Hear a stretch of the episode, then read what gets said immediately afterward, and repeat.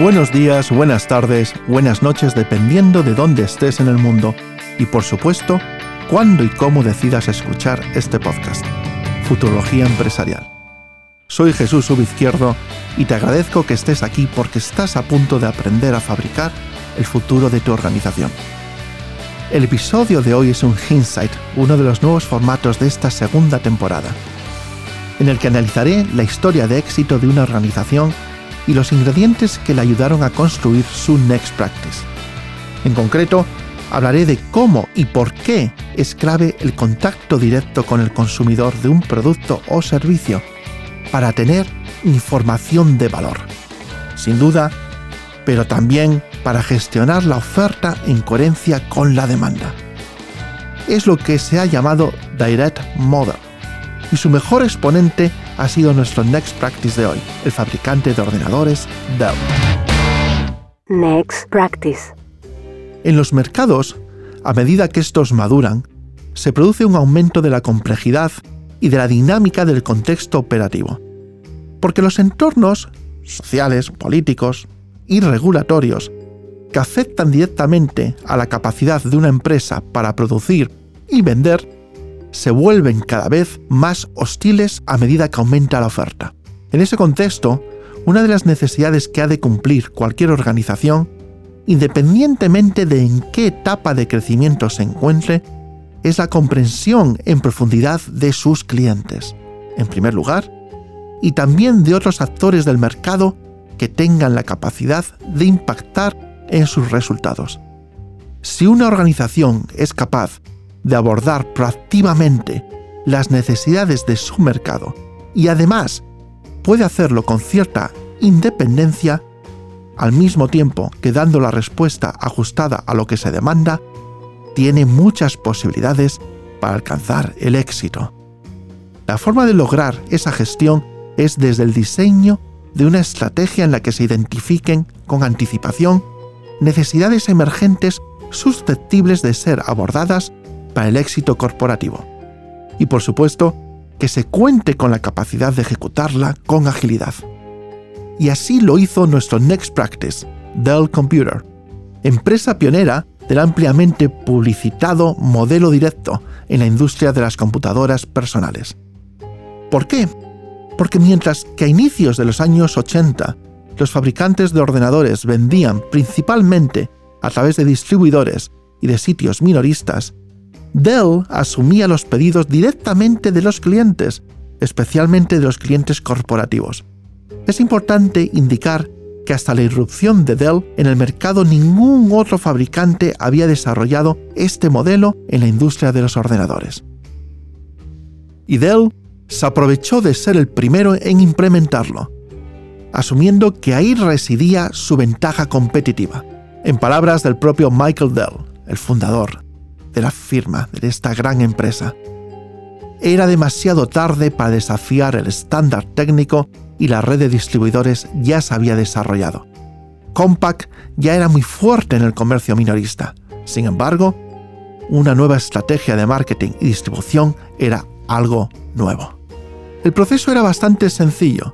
Se recibía un pedido, Dell construía rápidamente las computadoras según las especificaciones del cliente y se las enviaba directamente. La gran ventaja para Dell es que controlaba todo el proceso y podía vender a un precio mucho más competitivo que otros actores del mercado. Analizándolo en profundidad, se ve que la fórmula para implementarlo se basó en tres elementos principales. El primero, se trabajaba directamente con los clientes corporativos a los que se les ofrecía PCs, PCs de alto rendimiento a precios relativamente bajos y personalizados a las especificaciones de cada comprador. El segundo, no se ensamblaban piezas hasta no haberse formulado el pedido, lo que permitía una óptima gestión del stock. Y por último, el tercero, mientras que la mayoría de los competidores suministraban máquinas en función de los pedidos de los distribuidores y minoristas, Dell recibía los pedidos directamente de los clientes y conocía de primera mano la información que estos le suministraban, a fin de entender muy bien qué querían y para qué. Y ese modelo fue un éxito. Entre 1994 y 1998, los ingresos de Dell Computer Corporation aumentaron de 3.500 millones de dólares a 18.200 millones de dólares, y las ganancias aumentaron de 149 millones de dólares a 1.500 millones de dólares. Durante esa misma etapa, Dell creció el doble de rápido que sus principales rivales de los ordenadores personales y triplicó su participación de mercado. Es importante destacar que tal éxito implicó que los competidores imitaran su fórmula, pero Dell ya había sentado las bases de su Next Practice. Finalmente, en los últimos años de la década de los años 90 del siglo pasado, Dell terminó entrando en el canal minorista para, tal como apuntó Michael Dell, brindar la oportunidad de generar nuevos negocios significativos y aumentar la penetración de mercado de Dell, especialmente entre los clientes de PC. Particularmente en el nivel de entrada que quieren tocar y sentir físicamente una unidad antes de comprar. Pero esta es otra historia porque el modelo directo ya había dejado cadáveres corporativos en su camino.